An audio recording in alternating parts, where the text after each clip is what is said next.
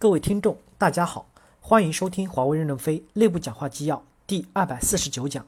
主题：为什么我们今天还要向蓝雪时节学习？任正非在蓝雪时节表彰会上的讲话。本文刊发于二零一四年六月十六日。接上文，西方公司自科学管理运动以来，历经百年锤炼出的现代企业管理体系，凝聚了无数企业盛衰的经验教训，是人类智慧的结晶，是人类的宝贵财富。我们应当用谦虚的态度，下大力气把它系统的学过来。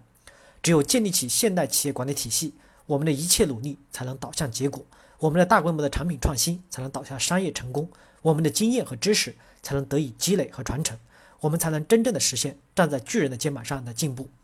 但我们也要清醒地认识到，虽然南雪时节以其强大的理性主义精神奠定了战后美国企业和国家的强大，但任何事情都不可走极端。在上世纪七十年代，由蓝雪时节所倡导的现代企业管理也开始暴露出弊端：对数字的过度崇拜，对成本的过度控制，对企业集团规模的过度追求，对创造力的遏制。事实上的管理过度，使得福特等一批美国大企业遭遇困境。华为以客户为中心的核心价值观是我们永远不可动摇的旗帜。蓝雪时节是一批职业经理人，是将军。我们也需要一批各方面的统帅人物，需要在管理、研发等领域。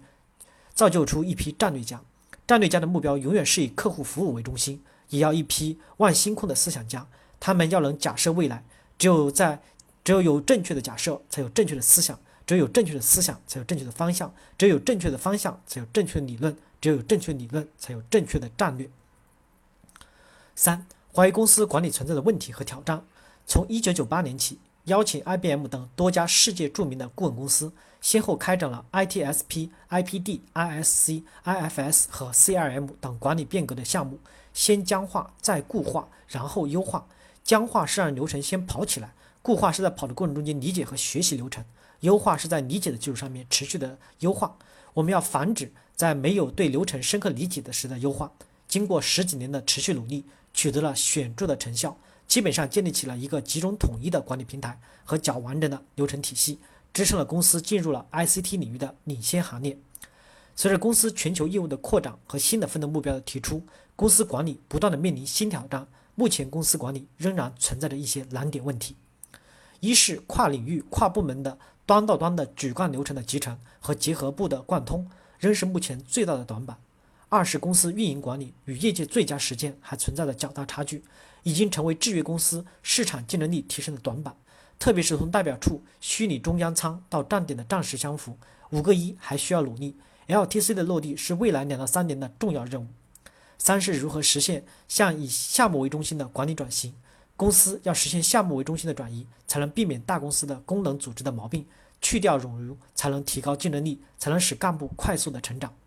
四是简化管理问题已经提上日程，要防止管理的复杂性随规模非线性的增长的问题。解决上述复杂管理问题，要靠现代管理体系的建设。管理体系建设的最终目标和衡量标准是提升一线组织的作战能力。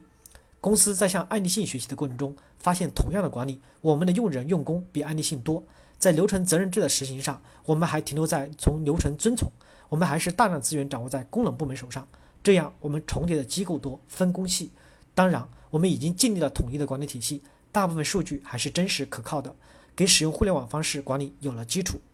未来华为的产品要占领世界大数据流量的制高点，除了靠创新外，要靠严格、有效、简单的现代管理体系。只有在此基础上面，才能实现大视野、大战略。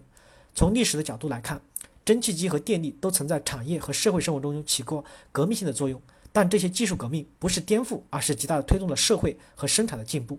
互联网也不例外。其本质作用在于用信息化改造实体经济，增强其优质、低成本和快速响应客户需求的能力。一句话，提升实体经济的核心竞争力。